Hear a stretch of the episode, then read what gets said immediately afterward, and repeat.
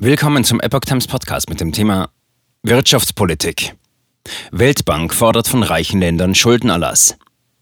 Ein Artikel von Epoch Times vom 11. Februar 2022. Weltbankpräsident David Malpass wirft den Industrienationen vor, mit ihrer Wirtschaftspolitik armen Ländern zu schaden und die Ungleichheit auf der Welt zu verstärken.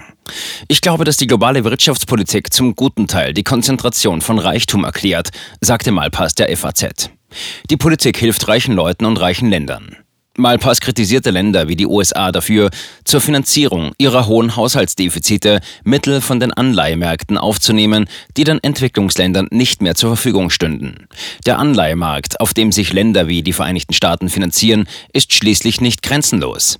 Malpass attackierte auch die Geldpolitik der Zentralbanken in Industrienationen. Die Federal Reserve, die Europäische Zentralbank und die japanische Notenbank hätten sich praktisch vom Bankensektor Geld geliehen, indem sie auf die Bankreserven zurückgriffen. Damit hätten sie überwiegend Staatsanleihen gekauft im Rahmen der Quantitative Easing Programme. Das Geld wäre vielleicht sonst als Kredit kleinen Firmen oder Entwicklungsländern zugute gekommen, sagte Malpass. Diese Politik hilft Unternehmen und Personen, die ohnehin schon hohe Einkommen erzielen. Der Weltbankpräsident fürchtet eine humanitäre Katastrophe, wenn arme Länder nicht durch einen Schuldenschnitt von ihrer Schuldenlast befreit würden.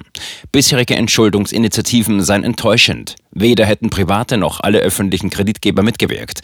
Das sei unfair. Malpass wies darauf hin, dass die ärmsten Länder mehr Geld für Schuldendienste an überwiegend reiche Kreditgeber leisteten, als sie an Hilfe von der Weltbank bekämen. Sie leisteten Schuldendienste, statt das Geld für die Gesundheit und Ernährung ihrer Bürger auszugeben.